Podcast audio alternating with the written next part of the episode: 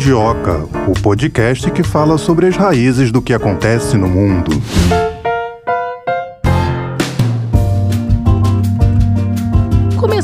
Mais um episódio do Mundioca, hoje para falar de um universo bem legal, hein? Saudar aqui os nossos ouvintes, espero que todos estejam preparados para ouvir um pouco sobre Furry Fandom, não é isso, Melina Saad? Tudo bem? Tudo bem, olha, eu nunca tinha ouvido falar sobre Furry até fazer esse episódio. Furry, que é peludo em inglês, Fandom, subcultura. Furry Fandom é uma comunidade formada por pessoas de várias idades e gêneros, todas unidas unidas em torno de um interesse em comum: personagens antropomórficos, com traços de personalidade e características físicas humanas misturadas com animais. Eu ia morrer sem saber disso, hein? No mundo furry, pessoas que gostam de se fantasiar, que gostam de personagens. Os furries têm uma presença online muito forte desde a formação das comunidades virtuais nos anos de 1990, mas essas convenções aqui no Brasil estão crescendo também e a gente vai falar da Brasil Fur Fest, que é a principal principal convenção do país aqui nesse universo Furry Fandom. Esse ano o evento aconteceu entre os dias 15 e 17 de julho em Santos, no litoral de São Paulo. Foi a quinta edição da BFF. Então, para saber um pouquinho sobre a BFF, a gente vai para o primeiro convidado de hoje.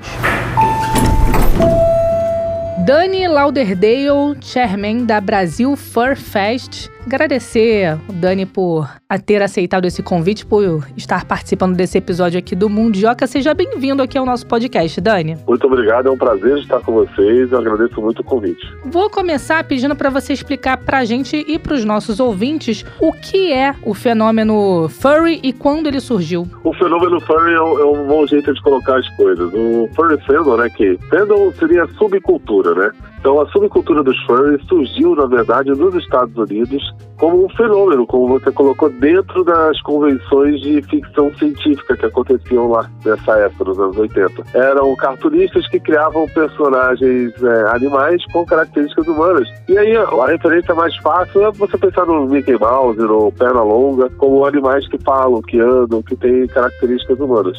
Eles criavam que na época se chamavam de funny animals.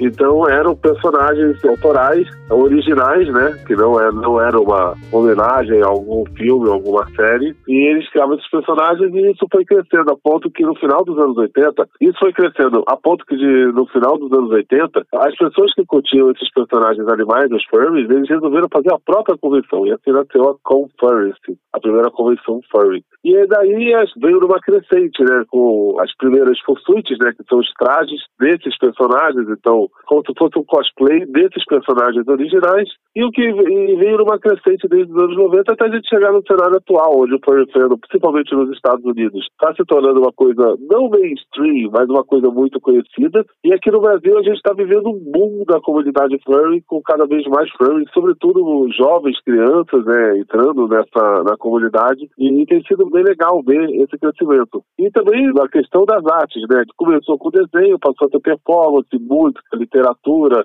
é uma cultura completa. Tem absolutamente tudo sobre os furries, então é, você pode dizer que é uma subcultura completa. E a partir de quando que explodiu pelo mundo? Pelo mundo é um pouco difícil de dizer, porque tem locais do mundo onde o fandom ainda é bem incipiente, por exemplo, na África, e locais onde ele é muito forte, como nos Estados Unidos e na Europa. Não acho que é um fenômeno que está sendo global de maneira igual em todos os continentes, então é difícil colocar. Nos Estados Unidos, sim, ele já é uma, um fenômeno cultural já reconhecido pela grande mídia, reconhecido pelo grande público e está cada vez crescendo mais. Eu poderia falar um pouco mais aqui do Brasil. Aqui no Brasil, o Furnicedo tem crescido muito nesses últimos três, quatro, quatro anos.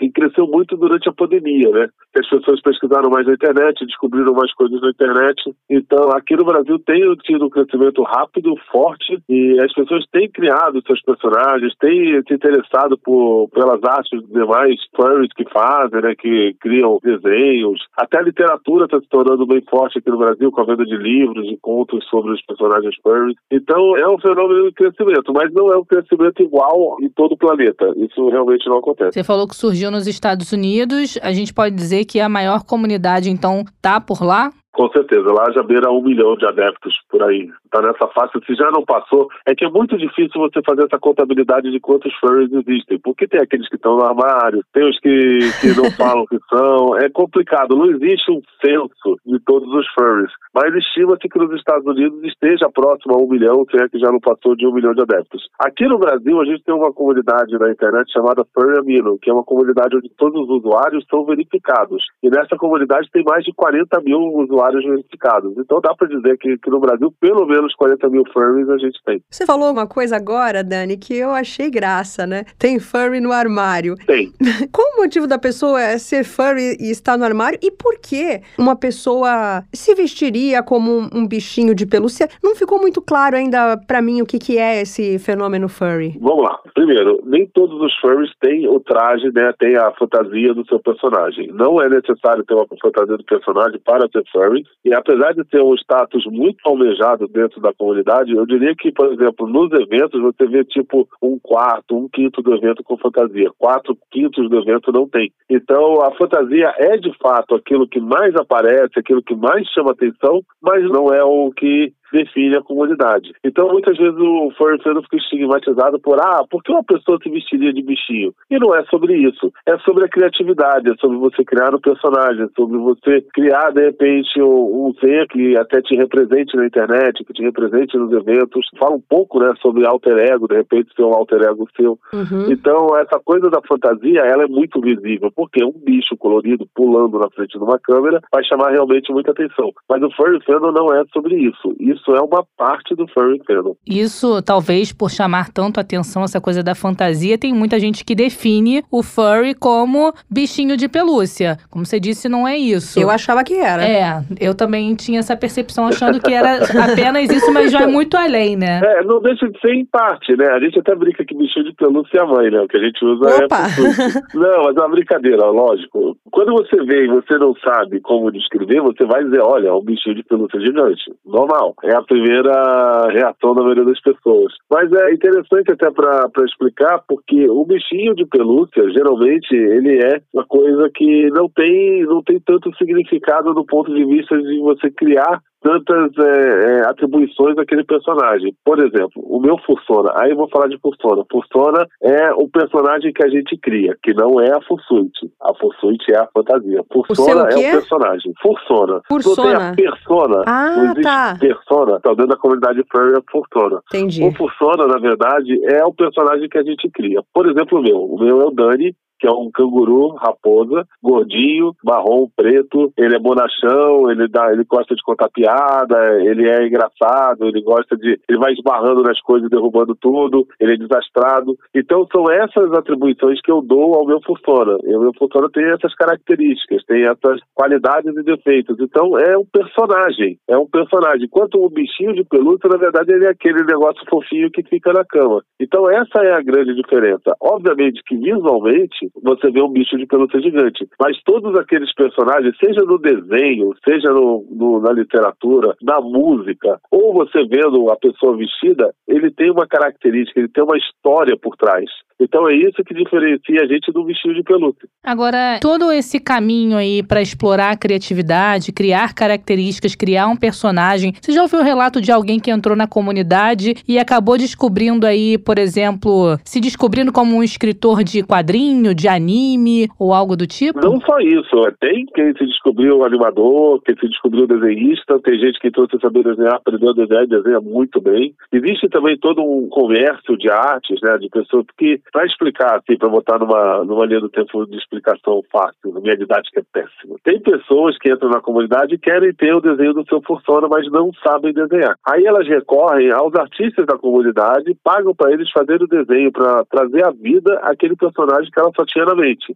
Então eles comissionam, né? É como se você comprasse um artista para ele desenhar o seu personagem. Isso é muito forte dentro do Furry Fandom. Então isso acontece. E tem pessoas que às vezes entram sem desenhar, acabam aprendendo a desenhar e passam a ser um desses artistas que vendem artes dos outros personagens. Tem muita, tem muita gente que entrou na comunidade, passou a ser um artesão para poder fazer as fantasias. Tem várias histórias. E não só isso, tem questões pessoais também, né? O Furry Fandom e os furries em, em, em, geral, é você quando entra na comunidade, você pode criar um personagem do jeito que você quiser. Então você pode ser aquilo que você quiser ou você pode deixar de ser aquilo que você não gosta de ser na vida real. Por exemplo, pessoas tímidas. Elas criam um personagem extrovertido e por baixo daquele personagem, seja na internet ou por baixo da fantasia, seja num evento, ela consegue se expressar de uma outra maneira. Ela se sente segura para ser mais extrovertida, para fazer amizade, para ter uma socialização melhor. Então isso ajuda bastante no Furry a gente tem milhares de casos de pessoas que se sentem melhor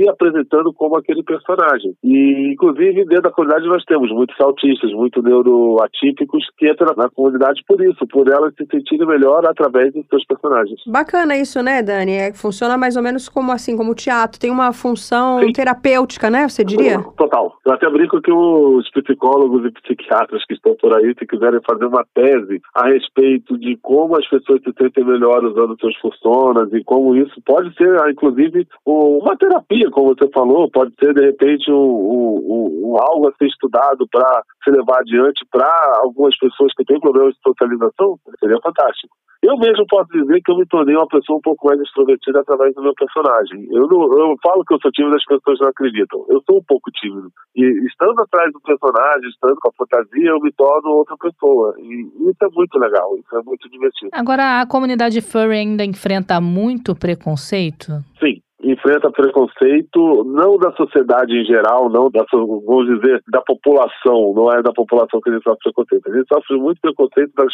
de comunidades nerds que são parecidas com a nossa, sobretudo gamers e fãs de anime, que não são todos, uma minoria. Por quê? Dentro dessa criação cultural inteira que nós temos dentro do Furry Fandom, existe criação de, como disse, literatura, música, performance, arte, e também existe uma, como tudo na internet, existe a criação de conteúdo erótico. E isso também existe no Furry Fandom. Existem pessoas que criam artes, é, textos, é, é, conteúdo que são para maiores de 18 anos. E isso acaba gerando uma confusão é, em, em pessoas de outras comunidades que enxergam que o Furry Fandom é um fetiche ou qualquer coisa do tipo. Por quê? Você parar para pensar, não é uma coisa assim normal. Você não anda na rua e vê pessoas fantasiadas de bichos de pelúcia ou você vê pessoas desenhando onças e dinossauros, que seja. Não é uma coisa que você vê no dia a dia. E o ser humano tende a rotular absolutamente tudo. E quando você vê um furry ou você vê um conteúdo furry, você não consegue colocar ele em rótulo nenhum, porque não existe dentro da sua cabeça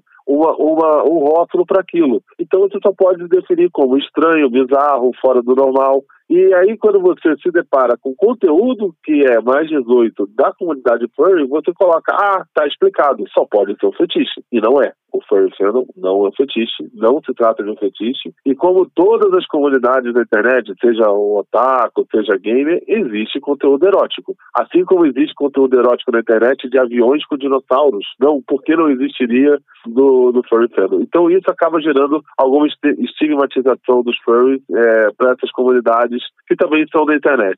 Eu sei se você já ouviu falar da regra 34 da internet. Não. A regra da 34 da internet diz, diz o seguinte: se algo existe, vai existir conteúdo erótico sobre isso. Então, existe conteúdo erótico sobre absolutamente tudo na internet. Os furries não Mas tem algum problema de ter conteúdo então, erótico com furry ou só uma, não, uma variação, não é? Não, o problema todo é que as pessoas, por verem é, seres que são animais com características humanas, alguns é, rotulam como zoofilia. E não é, porque zoofilia é o ato de um ser humano é, fazendo sexo com um animal. E no caso não é, são dois seres inexistentes que não existem, né? Os furries não existem. Os furries são seres ficcionais. E geralmente são artes de dois seres ficcionais é, em posições eróticas, ou o que quer que seja. Então, quer dizer, não é zoofilia, é algo que não existe. É simplesmente uma representação de algo que não existe. E as pessoas acabam, como eu disse, querendo colocar em caixinhas, em rótulos, jogando no rótulo mais fácil que O Dani, a pessoa é um furry ou ela tem um furry? Que, o que, que, é certo de dizer? Não, não tem regra. Você pode ter um furry ou você pode ter um furry. Esse é a coisa mais bonita do furry fandom. Não tem regra. Se você quiser ter um dinossauro misturado com raposa vermelho e roxo, você pode. Se você quiser não ter um personagem e ainda assim frequentar a comunidade furry, furry, você pode. Não existem regras, e, e, isso é a coisa mais legal. Não existe um líder, não existe regras. O Furry Fandom é o que é. Ele é um coletivo, um imaginário coletivo de pessoas que gostam da mesma coisa. Então você pode ser um furry ou você pode não ser um furry, mas ter um personagem furry. Tá tudo certo. Não tem essa regra que define. Agora vamos falar um pouco da Brasil Fur Fest. Queria que você contasse pra gente como surgiu a ideia de criar esse evento, como que foi isso? Nós não criamos, nós copiamos. Nós somos admitidamente copiões. O que acontece? Eu entrei no Fest em 2012 e o pessoal mostrava muitas convenções que aconteciam nos Estados Unidos e na Europa, sobretudo as dos Estados Unidos. A gente assistia aquilo e ficava maravilhado. Só que em 2012 a minha vida financeira estava muito caótica e a gente falava, pô, eu quero ir num negócio desse, mas eu não tenho dinheiro para ir. E qual é a solução? Se o, não tem a história se o Mal, se Maomé não vai até a montanha, a montanha vai até Maomé, um negócio assim. Se a gente não tem como fazer, ir até a convenção furry lá fora, vamos fazer uma aqui, né? Já existia uma outra convenção furry no formato de acampamento, que chamava Bando, mas não era exatamente igual aquelas que a gente via em hotéis nos Estados Unidos, e era aquilo que a gente queria participar. E aí, em 2013, a gente resolveu procurar os hotéis para ver como fazia. Nós vimos que era um, um problema gigante, que era uma coisa que demandava experiência, e aí a gente deu um passo atrás e criou um evento de boliche. A gente criou o Full Boliche, que é um evento que a galera joga boliche, alguns fantasiados, outros não, enfim, para reunir a galera no boliche, porque um local que tem ar-condicionado, banheiro, e eles não cobram pra gente ir lá jogar boliche, né? Só cobram quem joga. Então foi uma sacada que deu certo fazer um evento de boliche, que também existe nos Estados Unidos. Depois de fazer quatro, cinco edições do evento de boliche, o evento ficou muito grande. E aí a gente entendeu que era hora de dar o passo de fazer um evento de hotel. E aí assim surgiu a Brasil First Fest em 2016. O primeiro ano a gente juntou 169 testemunhas, e o negócio veio crescendo, crescendo, crescendo. Esse ano a gente teve quase mil participantes. A gente já trocou de hotel, né? A gente está num hotel maior aqui em Santos, no Sheraton. E é um evento que tem basicamente tudo que tem numa convenção fora nos Estados Unidos, obviamente um pouco abrasileirado e obviamente com recursos financeiros limitados. Afinal, estamos no Brasil, né? Então a gente tem que se virar para fazer, fazer do limão uma limonada. Mas a gente consegue fazer todas as atividades, a gente tem um concurso de dança, tem o desfile dos fursuiter, tem um bazar onde o pessoal vende as artes, artesanato da, da, temático da comunidade, a gente tem palestras, workshops relacionados ao tema FURB, a gente tem espaço para o povo desenhar, então é um, é um fim de semana, são três dias, né, de sexta a domingo, mágico, eu digo que é mágico porque durante esses três dias a gente consegue trazer para a vida real aquilo que existe muito na internet. Então é a materialização do Furry Fandom na vida real, é a convenção no hotel. Então é, é muito divertido. Eu sou suspeito para falar, porque eu sou o chairman do evento. Mas o feedback que a gente tem dos participantes é muito legal. E o crescimento fala por si só. Cada ano a gente tem mais pessoas, esse ano a gente tomou até um susto com o número de participantes. E as convenções furries estão crescendo no mundo todo. Aqui no Brasil a gente tem uma outra convenção, que é o Furcamp, que é em formato de acampamento, mas também é muito legal, eles cresceram, já venderam todas as entradas para 2023. E o Furry vem crescendo. É, essa interatividade na vida real, ela é muito importante porque na internet às vezes as coisas ficam meio malditas ou ficam estranhas em alguns comentários. E quando as pessoas se veem pessoalmente, elas se entendem, elas se abraçam, elas se conversam. Então, ver as pessoas no evento, na vida real, é, curtir, compartilhar toda essa alegria é muito importante para a comunidade e tem sido um diferencial. Você falou que aqui no Brasil tem outra convenção no formato de acampamento, mas nesse formato em hotel, só a Brasil for Fest, aqui no Brasil, né? Só no Brasil sim. Aqui na América do Sul tem a Brasil for Fest e a Argentina for Fiesta, lá em Buenos Aires. Ainda na América do Sul, pelos motivos que nós conhecemos tão bem, financeiros, econômicos, é, é, tudo um pouco mais complicado. Você pega nos Estados Unidos, tem 70, 80 convenções furries. Aqui na América do Sul, a gente tem duas, e tem uma no Chile que aconteceu, e eu não sei se vai voltar. Enfim, quando tem a Brasil Fur Fest, acaba sendo um fim de semana muito, muito importante para os furries aqui no Brasil, porque é de fato quando vem gente de todos os estados, vem gente de fora do país e podem se encontrar, ver os amigos que se falam na internet, sair, comer alguma coisa. Então é, é um fim de semana mágico. Isso acontece em Santos, né? Todas as edições em Santos. Acontece em Santos. A gente resolveu fazer em Santos, que é aqui do ladinho de São Paulo, né? São Paulo é uma cidade que não tem baixa temporada, então é o ano todo tendo feira de negócios e tudo mais, então é uma cidade cara. E Santos tem baixa temporada, então a gente faz no inverno em Santos, que é um alívio para quem veste as fantasias, né? Que inverno já está mais friozinho. E a gente está aqui do lado de São Paulo, tem a praia. Santos é uma cidade mais bonita bonita, né? São Paulo é aquela selva de concreto e tal. E Santos não, tem a praia, o local do hotel ali é muito bonito, então acaba funcionando bem. E não é uma cidade difícil de chegar, né? Santos aqui do ladinho de São Paulo fica fácil. Você falou sobre o calor, né? As pessoas usarem a fantasia no calor. Essa era uma pergunta que eu ia te fazer. Aqui hum. no Brasil as pessoas não enfrentam uma certa dificuldade? Usar fantasia de bichinho, geralmente são fantasias quentes, né? São, são fantasias quentes. Mas, por exemplo, eu sou staff na Convenção Ferry de Orlando, na Flórida, e eles fazem no verão, que acabou de ser, foi duas semanas atrás, eu estava lá. Lá estava 40 graus, a gente estava de fursuit. Calor, né, psicológico. Ah, será? tô brincando, tô brincando, não, tô brincando. A gente acostuma. A primeira vez que eu botei a Fursuit, eu fiquei no máximo 15 minutos com ela, não aguentei. E hoje eu já fico duas horas, duas horas e pouquinho, porque é questão de costume, é questão de habituar-se com a situação. O maior inimigo da Fursuit não é o calor. O maior inimigo da Fursuit é o sol. E por incrível que pareça, você consegue ficar com o corpo da Fursuit horas e horas e horas. O que esquenta é a cabeça. Então é o que eu falo. Você, se você tira a cabeça e você fica um tempo tomando ar, você fica com o corpo tranquilamente. Agora, se você está com a cabeça embaixo do sol, eu duvido que você fique mais do que 15 minutos. O sol frita a cabeça da Fursuit. Então, tudo depende da condição e do quanto você está habituado. Eu, uma vez, eu botei a Fursuit aqui em Santos, era um dia que estava meio fresquinho e estava ventando na praia. Eu fiquei duas horas e meia tranquilamente com a Fursuit. Em Santos, não era inverno, mas estava ventando. Então, aquele vento entrava pela pelúcia, dava uma esfriadinha, ficou legal. Então depende muito da temperatura, depende muito da situação, depende muito da sua fursuit, né?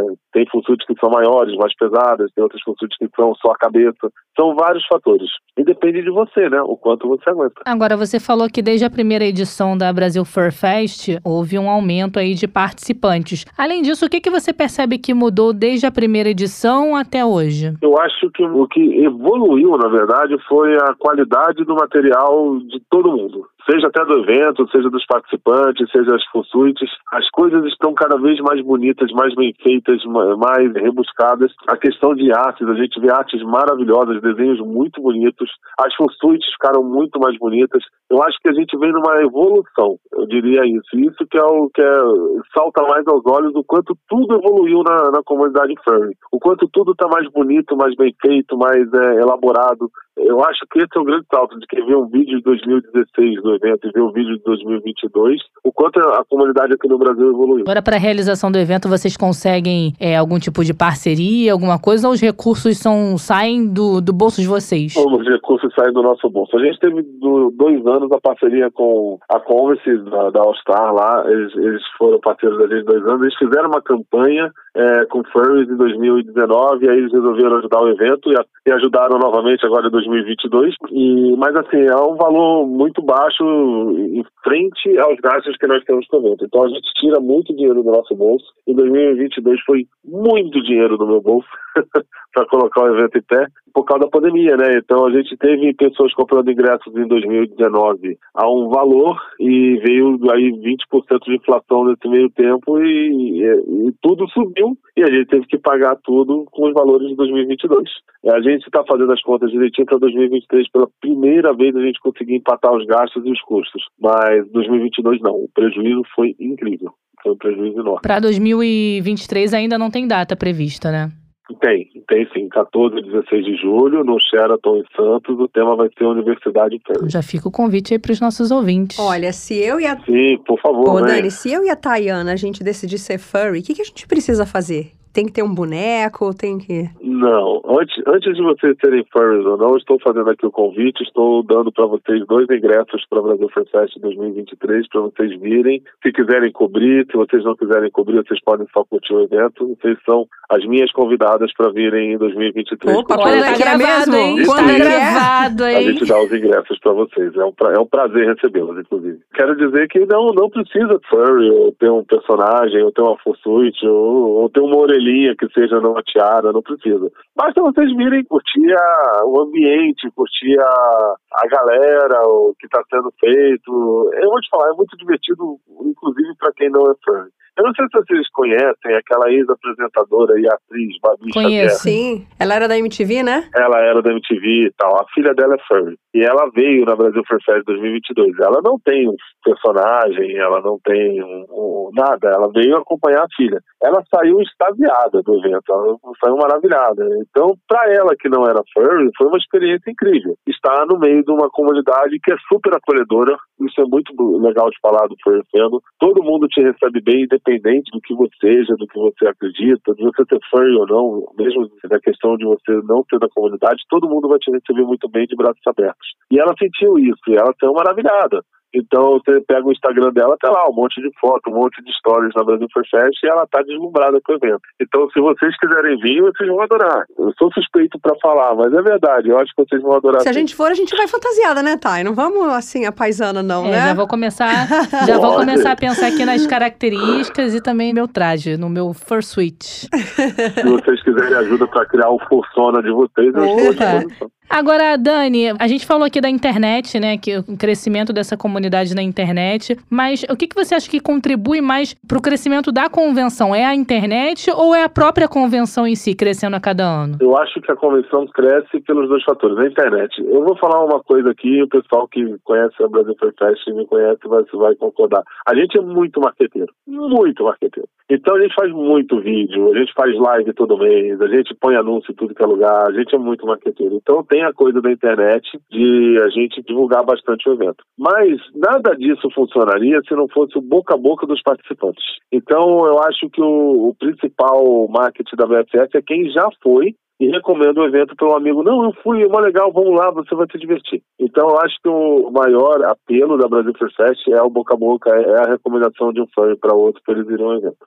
E assim como você confessou, né, que a Brasil Fur Fest foi copiada, você acha que outras convenções podem surgir aqui no Brasil a partir da Brasil Fur Fest? Tem tudo para isso. Eu acho que assim, aí eu vou ser bem sincero. Eu acho que o momento econômico do país não permite terem duas convenções furries. Eu acho que uma acabaria, duas convenções furries nos moldes da BFF. A gente tem uma outra convenção furry que é o Furcamp. E até o próprio Furcamp tem um pouco de dificuldade na venda de ingressos, porque eles precisam vender os ingressos um pouco antes da Brasil Fair Fest. E a galera tá juntando dinheiro para ir na Brasil Fair Fest. Então fica complicado as pessoas pagarem para ir em dois eventos. E no final até consegue, depois da Brasil Fair Fest o pessoal junta, vai, paga, eles conseguiram vender todas as entradas, mas eu sinceramente não vejo espaço por questões econômicas de um terceiro evento no Brasil. As pessoas não vão ter dinheiro para ir aos três. Mas não que não exista é, pessoas capazes ou não exista vontade, o desejo, ou até de ter em outros lugares do Brasil, não só em São Paulo. Por exemplo, uma convenção furry no Nordeste seria incrível. Mas assim, eu vejo que nesse momento essa questão financeira, principalmente pós-pandemia, atrapalha demais, demais, demais. E atrapalhou demais a gente. Então, ter uma terceira convenção, se fosse aqui para os lados de São Paulo, ela seria mais maléfica do que benéfica. Mas eu espero que num curto prazo, aí, no, no médio prazo, a gente possa ter, por exemplo, uma convenção furry no Rio de Janeiro. Que os gringos vivem pedindo para a gente fazer a Brasil Fair Fest no Rio, porque o Rio, porque o Rio, porque o Rio. E a gente não faz porque a maior parte do público é em São Paulo. E se eu fosse fazer alguma outra iniciativa de uma convenção furry agora, eu faria no Rio de Seria Janeiro. ótimo pra gente ir, né, Thay? É, mais perto. Mas Santos é pertinho Santos é também. pertinho. Ô, Dani, tira uma dúvida minha. Esses dias eu tava saindo aqui do trabalho, no centro do Rio de Janeiro, e vi uma pessoa vestida de Sonic atravessando a rua. Será que era um furry? Pode ser um furry de um personagem que já existe ou tem que ser alguém que você vai criar? Não, veja, existe uma intersecção entre o fandom de anime, de otaku, e o fandom que curte né, essas coisas de filmes e jogos, e o furry fandom. Os personagens que são peludos e animais e têm as características humanas, eles entram numa intersecção com o furry fandom. Então, por exemplo, na nossa convenção, a gente tinha um Sonic, a gente tinha um Tails, a gente tinha um Pikachu. Então, essa galera tinha um fuleco, pra você ter uma noção. Esse ano a gente tinha um fuleco pra lembrar a gente do 7x1 lá. Então, tem essa intersecção entre do- entre os dois mundos, que é os personagens que são animais, que são de filmes, que são de jogos, e que têm características humanas. Então, eles entram também como furry, mas eles não são exatamente furry. Então, eu digo que é uma intersecção aí. Talvez essa pessoa que tivesse Sonic nem soubesse que existe o Fandom. Dani, para encerrar, já que você falou que é marqueteiro, é, vou pedir, é, passa rápido. Vou pedir para você falar para os nossos ouvintes que se interessaram e quiserem comparecer à BFF no ano que vem, como que faz para se informar sobre venda de ingresso, para comprar o ingresso, onde procurar vocês? Vamos lá, o nosso site é brasilforfest.com.br. O site está no momento de hibernação, porque pós-evento a gente tem 40 dias de descanso, a gente faz um, uma quarentena de descanso, então o site está só com agradecimento de 2022, mas logo logo ele vai estar com as informações de 2023, os ingressos, como você faz para se hospedar no hotel. Não é obrigatório se hospedar no hotel da convenção, essa é uma pergunta que fazem sempre. Ah, eu preciso me hospedar no Sheraton? Não, a gente sabe que o Sheraton é um hotel caro, que você pode ficar no Airbnb ali em volta, que você vai ter uma economia de dinheiro. A gente, obviamente, recomenda o Sheraton, porque é maravilhoso ficar no hotel, mas a gente entende que nem todo mundo consegue alcançar ali o valor para ficar no Sheraton. É, o evento vai acontecer de 14 a 16 de julho de 2023, é um fim de semana nas férias, então, ah, minha faculdade, minha escola, não, não tem, você vai estar de férias. E é de sexta-feira até domingo, são atividades que vão uma atrás da outra, é uma loucura, é uma festa que não tem fim. E eu faço aqui o convite a todos que estão escutando o Mundioca, vir participar, vir conhecer o Furry Fandom. E assim, se você não sabe do que se trata, não entendeu absolutamente nada do que a gente falou, eu recomendo o nosso YouTube, youtube.com.br BrasilFurFest. Lá tem o conteúdo, lá vocês vão conseguir ver do que a gente está falando. Tem um videozinho que explica o que é o Furry Fandom, então dá para ver direitinho quem somos, o que fazemos. E eu convido todos a entrarem no YouTube, a vir no site e, obviamente, a vir no evento. E Tayana e Melina, eu vou ficar muito chateado. Ah, não fala assim, hein? Então a gente vai ter que ir, né, Thay? A gente se organiza. Já, desde já vamos começar a nos organizar para estar presente. Eu não consigo parar de pensar na minha fantasia. Você já tem meu contato. Facebook. Vocês já têm meu contato, vocês podem encher o saco. E outra coisa, se vocês quiserem vir cobrir o evento, fazer uma, de repente, um vídeo, alguma coisa, a gente ficar muito feliz. A gente também vai ficar muito feliz em poder participar de mais uma edição da Brasil Fur Fest. Dani Lauderdale é o chairman da BFF, conversou aqui com a gente. Muito obrigada, Dani, por esse bate-papo, por participar aqui desse episódio do Mundioca e até a próxima. Eu que agradeço, desejo aí um bom trabalho para vocês no Mundioca. Pessoal, venham na BFF e continuem assistindo o Mundioca. Estamos um beijo para você você. Tchau. Beijo, tchau, tchau. É, tá crescendo aqui no Brasil, mas foi o que o Dani falou, né? Nos Estados Unidos ainda é muito mais forte. Surgiu lá nos Estados Unidos esse movimento, Furry Fandom, tá se espalhando o mundo afora. É, vamos ver se esse mundo furry ele vai ter espaço aqui no Rio de Janeiro, em lugares quentes também, como o Nordeste. Já pensou usar aquela fantasia debaixo daquele sol escaldante? Para entender um pouco mais desse universo, quero saber mais sobre a confecção das fantasias. Então, vou chamar aqui um representante da comunidade furry para conversar com a gente. Mais um bate-papo aqui no Mundioca. Setzer é o nosso representante da comunidade furry, vai conversar com a gente aqui agora. Seja bem-vindo ao Mundioca, Setzer, tudo bem? Tudo bem. Vamos lá, então, contar um pouco primeiro da sua história. Explica pra gente por que você decidiu entrar pra comunidade furry. Como que foi isso? Olha, a gente brinca que a gente não opta entrar pra comunidade furry. A gente se descobre como furry, né? Em meados de 2000, no 1999 para 2000, né? Eu considero assim a virada do ano, na verdade. Que foi quando eu descobri um site chamado VLC, que era uma galeria online de arte bem primitiva, é, acho que nem está em funcionamento mais. Foi nessa virada de ano, né? Eu estava passando o ano novo com meu pai no Rio de Janeiro, na casa da ex-esposa dele. Descobri essa galeria de arte. Eu já gostava de personagens antropomórficos, né? É, assim, é, animais com características humanas, tipo perna longa, né? Tipo, esse tipo de personagem. Descobri essa galeria e foi aquela luz. Eu falei, caramba, tem mais gente que gosta que nem eu. E essa galera desenha né, os personagens, desenha seus próprios personagens e cria história para os personagens deles. E eu já jogava RPG também, então essa parte parte de criar histórias e, e contar histórias né, para os outros também me interessava. E aí uma coisa foi levando a outra, né? E eu fiquei assim, que a gente chama de lurcar, né? Que é você não interagir muito com as pessoas. Eu fiquei lurcando no Fandom Fur americano de 2000 a 2002, interagi muito pouco, mas em 2002 aqui no Brasil abriu um fórum, que é uma mídia, né, hoje em dia que se usa muito pouco, mídia online, rede social, que já caiu em desuso, né? chamado Folha Brasil. E eu lembro que eu fui o registro número 23 desse fórum. Então, foi um dos primeiros do, do Brasil. E aí, assim, fiquei lá até o, o fórum praticamente fechar, entendeu? Então, assim, eu sou provavelmente assim um dos furries mais antigos do Brasil ainda em atividade. Eu conheço alguns outros mais antigos do que eu que ainda estão em atividade também, que nem o Wei Shao, que nem o Brian Furlong, mas são muito poucos. Setzer, como é que é a sua fantasia? A minha fantasia tem uma história interessante né? É um saruê, né? Um gambá do mato.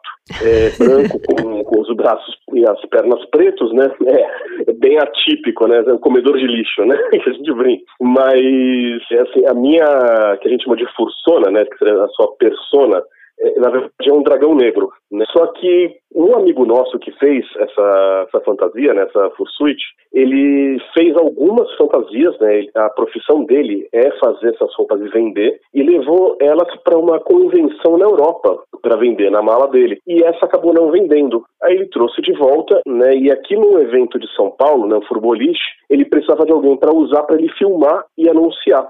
Aí ele pediu para eu vestir enquanto ele filmava. E aí eu vesti, fiz umas graças lá e tal, e, e todo mundo veio assim em volta de mim e falou, meu, tipo, essa fantasia é para você, você que já criou o personagem. É, tipo, fala com ele contra a roupa. E então eu brinco assim que eu sou dragão por escolha, mas eu sou gambá por opinião pública, né? Então assim. Aí eu acabei é, criando outro personagem porque todo mundo falou que o, o, Gambá era eu e eu era o Gambá e acabou pegando. Então, é, o Gambá, na verdade, ele se chama Siljuelas por uma outra história de nome também que talvez seja interessante até contar, mas não tem a ver com fandom furry. Agora, a sua fantasia, então, ela já veio pronta, né? Exatamente. Eu não escolhi a fantasia, né? Isso, entre aspas, a fantasia me escolheu. Mas, de outras histórias que você acompanha, o que, que você pode falar pra gente sobre esse processo de confecção da fantasia? Como que funciona isso? Então, geralmente a pessoa cria um personagem é, e a pessoa que ela cria o personagem com a intenção de fazer a fantasia, né? Eu digo isso porque eu já trabalhei fazendo fantasias também com um outro maker, né? Que a gente chama que é o Ramon. É, a gente aconselha ela sempre a escolher cores para a fursona que sejam fáceis de achar no material. Porque, por exemplo, se ela escolher tipo verde limão, né, tipo azul bebê, essas cores são muito difíceis de você achar pelúcia aqui no Brasil. Você vai ter que acabar importando o material se você quiser ter a, o personagem e a fantasia exatamente iguais, e aí o custo sobe muito. Então a gente sempre dá essa dica primeiro, né? Primeira coisa, você está fazendo um personagem, você vai querer fazer a fantasia dele? Pensa nas cores. Segunda coisa, quando você vai fazer a fantasia, o método mais comum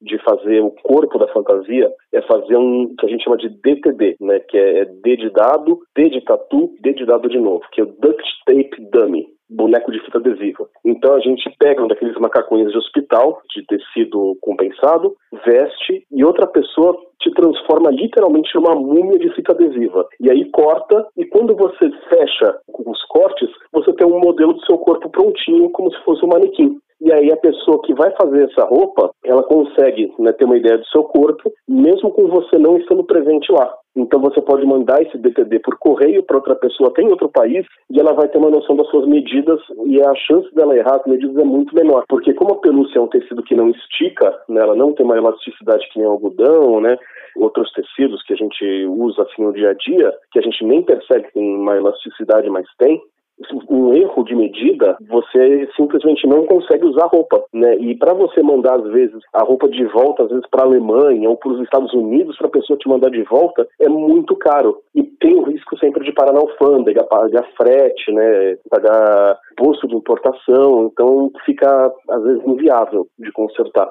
A cabeça é um outro processo, né? Porque ela envolve uma modelagem de espuma geralmente ou de resina. Tem pessoas que trabalham com espuma, com resina ou às vezes com as duas técnicas misturadas. A espuma, meio que você esculpe ela com faca, com tesoura, né? Você vai dando forma para ela até ela ficar na forma que você quer e aí você cava, né? O, suco para os olhos. Tem pessoas que fazem mandíbula móvel, então elas fazem a mandíbula separada e dão um jeito de fazer como se fosse uma dobradiça e um encaixe para o queixo para quando a pessoa falar a boquinha se mexer junto. Tem uma série assim, de detalhes que também encarecem, né? A fantasia porque dão mais trabalho de fazer. E a cabeça de resina, você precisa primeiro fazer um molde de argila dela, aí você passa a resina por cima e depois você descola o molde de argila. Né? A grosso modo é mais ou menos assim que faz. Tem uma etapa com silicone também, mas eu vou ser bem sincero com você que eu nunca trabalhei com resina, então eu não vou saber te dizer precisamente como funciona essa parte. Mas assim, é bastante grosso modo, eu sei que leva uma escultura de argila e depois tem a parte de você usar essa escultura de argila para fazer o molde da resina. O custo é elevado dessas fantasias? Olha, vai depender do material usado, da técnica da pessoa que está fazendo, depende também se a pessoa já tem nome, porque quanto mais, entre aspas, nome ela cria no fandom, mais gente comissiona com ela, né? mais gente pega trabalho com ela. E aí o preço vai subindo, porque ela fica cada vez é, com menos tempo de atender os clientes. Então ela começa a cobrar cada vez mais caro. Né? O, esse rapaz com quem eu trabalhei, o Ramon, hoje em dia, para você comissionar com ele, fica na base dos 35 mil reais. 35 mil numa fantasia? É, porque ele cobra em dólar, né? Ele cobra 7 mil dólares na roupa. E Mas, cheio, com tantos detalhes assim também, Mas né? assim, em média, quanto que um furry gasta na sua fantasia? Uma pessoa que entrou no fandom, assim, entrei que era uma fantasia. A gente até brinca, assim, tem o, na, nas lives da, da Brasil Fur Fest, o Dani, acho que vocês já conversaram com ele, né? Ele criou um, um jump scare na live, né? Que fala alto pra caramba assim, não é necessário é, ter uma e participar de eventos do fandom, né? Porque muita gente que entra no fandom acha que precisa da fantasia, mas na verdade você não precisa, ela não é obrigatória, ela é um item de luxo. É que nem no fandom de anime, né? Os otakus, você não precisa de um cosplay para você ir para uma convenção de anime, para uma anime frente da vida. Muita gente, inclusive, acha desconfortável usar um cosplay dependendo do cosplay que for, né? Mesma coisa com a fursuit, porque a roupa é muito quente. Então, assim, uma pessoa que ela entra no fandom, assim, quero comprar uma fantasia, né, que geralmente acontece com pessoa assim que é mais adolescente, né, 18, 19 anos e tal, vai gastar aí entre uns 800 e uns 1.800 reais para comprar cabeça, mão pé e rabo. Custo salgado, digamos é. assim. A Melina, que a nossa primeira conversa aqui foi com o Dani, ficou empolgadíssima para participar da próxima edição da BFF. Tava aqui já pensando, até esboçando aqui um desenho da fantasia dela, já tá é. pensando em economizar, né? Para poder fazer uma poupança pra gente ir no ano que vem na convenção, né, Thay? É, com fantasia vai ter que dar uma economizada. Agora, ô Setzer, você falou aí que tem uma história por trás do nome do seu Fursona. Acho ah, que eu falei certo. É, Explica pra Isso. gente então essa história aí por trás do nome. É, então, que nem eu falei, né? Ela não tem a ver com fandom furry. Quando eu fui morar sozinho pela primeira vez, isso lá em meados de, acho que 2005, mais ou menos, eu tive que contratar uma linha telefônica. E na época era a telefônica aqui em São Paulo ainda, né? E tava chovendo muito no dia que eu liguei para lá. E a atendente não conseguia entender meu último nome, que é Filgueiras. E aí eu fiquei literalmente uma hora e meia no telefone com ela. E ela não entendia. E eu soletrava, soletrava, soletrava, não entendia. E uma hora, no desespero, eu pedi para ela: moça, por favor, me chama sua supervisora, sua gerente, não sei, sabe, chama o Papa, vamos tentar qualquer coisa porque eu preciso desse telefone. E aí ela chamou a supervisora dela e eu falei: olha, expliquei a situação toda, não sei o que, a ligação tá ruim, tá chovendo muito aqui em Santos. Meu sobrenome é Filgueiras, F-I-L-G-U-E-I-R-A-S. E ela falou: entendi. E eu falei: graças a Deus Primeiro boleto chegou e estava escrito Siljuelas, com J, S, L. Aí eu percebi que ela não tinha entendido, né? Ela entendeu o que ela bem quis. E aí eu liguei lá para a telefônica, né? Para corrigir o nome. E aí a atendente que me atendeu falou assim: ah, tudo bem, mas eu preciso confirmar os dados do, do assinante da linha. Fala seu nome completo, por favor. Eu falei: Ivo Ferrucci e o resto da Silva Filgueiras. E ela falou: não confere. É claro, estava errado, né? Errado, é. é. Exatamente. E aí eu travei assim falei: ah, desculpa, aí tá escrito Silvio Elas, mas a minha ligação é justamente para corrigir o nome, porque tá errado. Ela: ah, tá bom, Silvio Elas confere. E aí eu expliquei ela falou que ia corrigir e chegou o segundo boleto, Silvio Elas. E assim foi por uns oito meses, até que o boleto chegou Filgueiras. Aí o boleto veio Filgueiras uns três meses. E aí acho que teve uma pane no sistema deles, eles tiveram que fazer um backup e voltou pro Silvio Elas. E nessa de Silvio Elas e Filgueiras foram-se 13 anos. Meu Deus. Era para ser esse nome Era seu, pra né? Ser o nome. Exatamente. O negócio virou uma piada interna entre meus amigos próximos, ao ponto de, do pessoal que é meu amigo de outros estados, quando eles precisam mandar carta ou caixinha, se é uma coisa assim pra mim, eles mandam escrito Siljuelas no aviso de recebimento pra eu ter que assinar Siljuelas, porque eles sabem que eu fico bravo.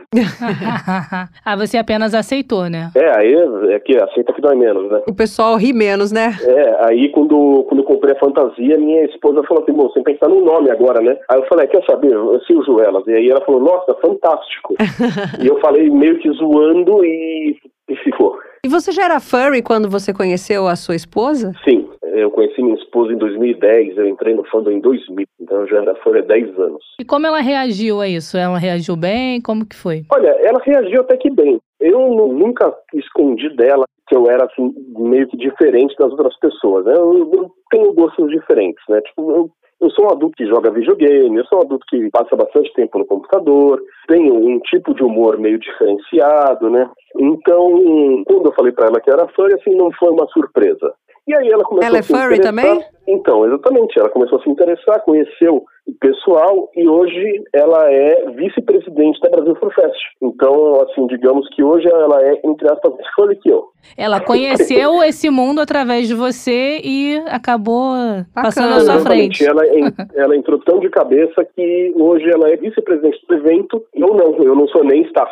Agora, o Seth, você falou aqui pra gente da questão da fantasia, que não é um item obrigatório. O que, que você diria pra alguém que pretende entrar nesse universo? O que, que é preciso pra ser um É preciso gostar dos personagens, é, da- sabe, tipo assim, do conteúdo. Você não precisa produzir conteúdo para você ser furry. Você só precisa gostar do conteúdo que é produzido. Então, você não precisa saber desenhar, você não precisa saber compor música, poesia, escrever história, costurar, sabe? Tipo, esse tipo de coisa. Basta você se assumir como furry, né? Tipo assim, você fala, poxa, eu sou furry, eu consumo esse tipo de material, né? Que as pessoas estão produzindo. E é isso. Não tem segredo. Não tem fórmula mágica assim. Ah, eu sou furry porque isso. Eu sou furry porque aquilo. Não. Eu sou furry porque, sabe, tipo, porque eu assisto DuckTales. Eu sou furry porque eu gosto do Mickey. Sabe, tipo, eu sou furry porque gosto de, de bicho de pelúcia. E por aí vai.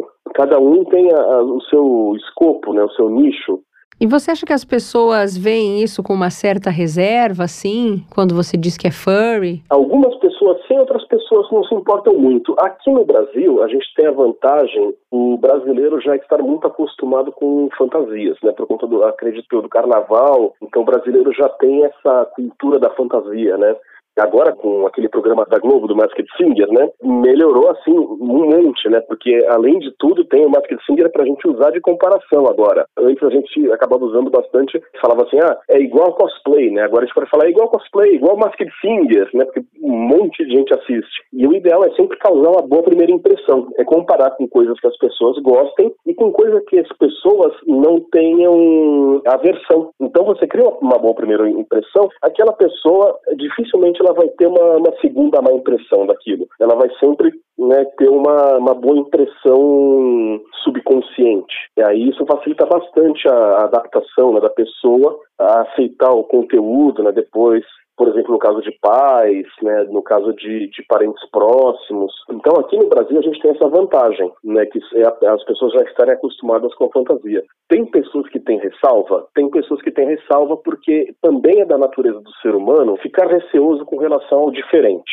né? E, assim, muita gente que usa fursuit, volta e meia, assim, acha divertido, né? Sair na rua, tirar foto na rua, ir para algum restaurante de fast food, tipo McDonald's, tirar foto lá, comendo. E aí você vê que, tipo, algumas pessoas, assim, que olham com aquela cara de que gente estranha o que que eles estão fazendo aqui, né? Mas, em geral, aqui no Brasil, a aceitação é muito boa. Você já sofreu algum tipo de preconceito quando falou pra pessoa que é um furry? Ah, uma brincadeirinha aqui, uma brincadeirinha ali. Assim, preconceito, é, eu diria que é uma palavra muito forte. Por exemplo, nunca sofri uma agressão, nunca perdi nada, nunca perdi, vai, uma, por exemplo, uma oportunidade de emprego, mas eu também sou muito reservado. Eu escolho muito para quem falar. Entendeu? Então, assim, ao mesmo tempo que eu nunca sofri um preconceito assim forte por ser furry, eu nunca falei abertamente para muita gente que eu sou furry. Esse tipo de entrevista, inclusive, para mim não é muito usual. Vou ser bem sincero com você. Então, não, eu, assim, eu sofri brincadeiras de amigos, né? Tipo, por exemplo, eu fui viajar uma vez com os amigos e aí eles fizeram uma assim, a brincadeira, tipo, na hora de dormir eles amontoaram um monte de almofada e falaram assim, ah, o Ivan Furry, ele dorme ali no, no canto, né? E, tipo, Aí, aí, tipo, eu faço, eu entro na brincadeira, né? Tipo assim, eu dou de ombros, vou lá, tipo, deito assim meio encolhido. Depois eu levanto e deito na cama, entende? Tipo, Sabe, é, é melhor do que você pegar pilha, né, ficar irritado, e aí a galera vê que você tá, tá bravo, tá irritado, e aí, aí é que eles fazem mesmo, né? Porque é aí que tá a graça, né? Deixar a pessoa nervosa. Se você entra na brincadeira, é engraçado na hora e depois eles esquecem. Setzer, o que, que você sente quando você tá fantasiado, assim? É uma maneira de você, sei lá, lidar melhor com a vida? Como é que é isso Talvez pra se você? expressar melhor. Se expressar melhor. Primeiro de tudo, a gente sente muito calor. Ainda mais aqui no Brasil, no Rio de Janeiro, então, meu Deus. É, exatamente. Mas assim, é, é, muito engraçado a sensação que dá quando você se olha a primeira vez num espelho quando você está fantasiado. Porque dá, passa uma sensação de despersonalização muito engraçada. Eu não sei se vocês tiveram isso, talvez quando vocês se olharam a primeira vez de vestido longo para uma formatura, por exemplo, que vocês olharam assim no espelho e vocês falaram, nossa, como eu tô elegante, não parece comigo. Sim, já aconteceu. Então, comigo aconteceu quando eu usei terno pela primeira vez também, foi a mesma sensação. Eu olhei no espelho na, na minha formatura do terceiro ano do, do, colegial, na época ainda nem ensino médio, tô ficando velho. E aí eu olhei pro espelho de terno e falei assim, caramba, nem parece comigo. E quando eu me olhei no espelho com a fantasia a primeira vez, sabe, tipo assim, eu estava olhando para o espelho, eu sabia que era eu, mas não era eu ali. E enquanto você está de fantasia, é engraçado porque você, porque as pessoas elas encaram você como se você fosse o personagem, especialmente as que não te conhecem, mas conhecem o personagem, porque acontece muito isso. As pessoas te conhecem online, né, pelo Telegram, pelo Instagram e tal, veem as suas fotos, conversam com você online, então elas te idealizam como o personagem. Muitas delas nem sabem como sua cara é. Então você passa por elas na convenção, sem a fantasia, elas nem sabem quem você é. Mas quando você coloca a roupa, elas vêm correndo, Sétia, Sétia, surgiu elas, tira uma foto comigo. E aí, entendeu? Você, a partir daquele momento, você vira um foco de atenção elas sabem que você, né, que, que, é aquele personagem que elas conversam, é aquele personagem que, que posta as fotos no, no, Instagram e por aí vai. O seu personagem então, tem um assim, Instagram? Assim, tem uma conta nas redes sociais? Eu tenho uma conta nas redes sociais, mas eu não posto foto, assim, quase foto de fursuit nenhuma, porque minha fursuit é muito complicada de colocar. É um brinco, é uma operação de guerra para colocar minha fursuit. Minha esposa, ela consegue colocar a roupa dela sozinha, tipo assim, 3 minutos. A minha leva uns 15 minutos com a ajuda de alguém para colocar. É um quebra-cabeça. Aí, pra eu ficar tirando foto assim, é muito pouco prático, né? Eu tenho um hobby de, de né, costurar bicho de pelúcia à mão. Então, meu Instagram é praticamente só foto de bicho de pelúcia. E você na infância Aí... gostava dos bichos de pelúcia ou foi uma coisa que você veio gostar depois? É, eu, eu sempre gostei, mas eu comecei a fazer quando eu fui morar sozinho, né, como meio que uma terapia. Estava sozinho, não, não tinha o que fazer, aí eu sempre gostei assim, falei, quer saber? Vou tentar fazer. E aí eu comprei, comecei a fazer um pequenininho aqui, um pequenininho ali, comecei a fazer os maiores, hoje eu estou fazendo alguns de, de 80 centímetros de altura, um metro, um metro e meio, e aí de vez em quando eu coloco eles assim em cadeira na, na cozinha, na sala, como se estivesse tomando café, boto assim numa sacola de feira, levo para algum lugar na rua, aí tiro rapidinho, coloco, tiro uma foto como se estivesse olhando para o mar, assim, tipo, depois boto de volta, levo pro carro e vou embora. Então, o meu Instagram é cheio dessas coisas. Agora, você se considera um cara tímido? Olha, sem a roupa sim, com a roupa não. É engraçado. O personagem não é tímido, o Setter é tímido. É uma boa maneira, né, de conseguir lidar, né, com uma situação que uhum. você tem dificuldade, né, Setzer? É como uma terapia. É porque ele falou que muita gente vai em busca, né, quando ele tá lá fantasiado para tirar é. foto, correr atrás e tudo é. mais. Uhum. Olha, deve ser bacana ter um personagem. É um personagem pop. É, você já pensou então? É, então, e assim, uma, uma coisa engraçada geralmente eu dou palestra nas convenções. Fantasiado? Eu sou bastante tímido. Não, fantasiado não, eu dou palestra sem fantasia. Uhum. Mas eu, eu treino bastante antes de dar palestra, tipo assim, dou palestra sozinho, dou palestra pro espelho, dou palestra pra minha esposa e tal. E aí, quando chega na hora, tipo assim, dá aquele nervoso, mas eu levo pra frente e dou palestra inteira. Mas, na verdade, eu sou bastante, né, tipo assim, eu sou bastante travado. Faz parte do que a gente conversou um pouco com o Dani também, né, que ele falou que ajuda algumas pessoas a, a se expressar melhor, se socializar. A, a socializar, interagir com outras pessoas, tá te ajudando também, né? É, de uma certa maneira, sim. Agora, pela sua percepção aí, você que falou pra gente que é um dos furries, se não o mais antigo aí da comunidade, pela sua percepção, essa comunidade furry aqui no Brasil, ela tá crescendo? Já dá para comparar, assim, com a comunidade furry dos Estados Unidos, por exemplo? Nossa, cresceu muito de um tempo pra cá. Eu até brinco que, assim, lá em, em 2004, 2005, quando a gente achava, né, que o fandom furry estava bombando aqui no Brasil, a gente tinha o fórum lá, o Furry Brasil, ativo, com quase 100 pessoas, né?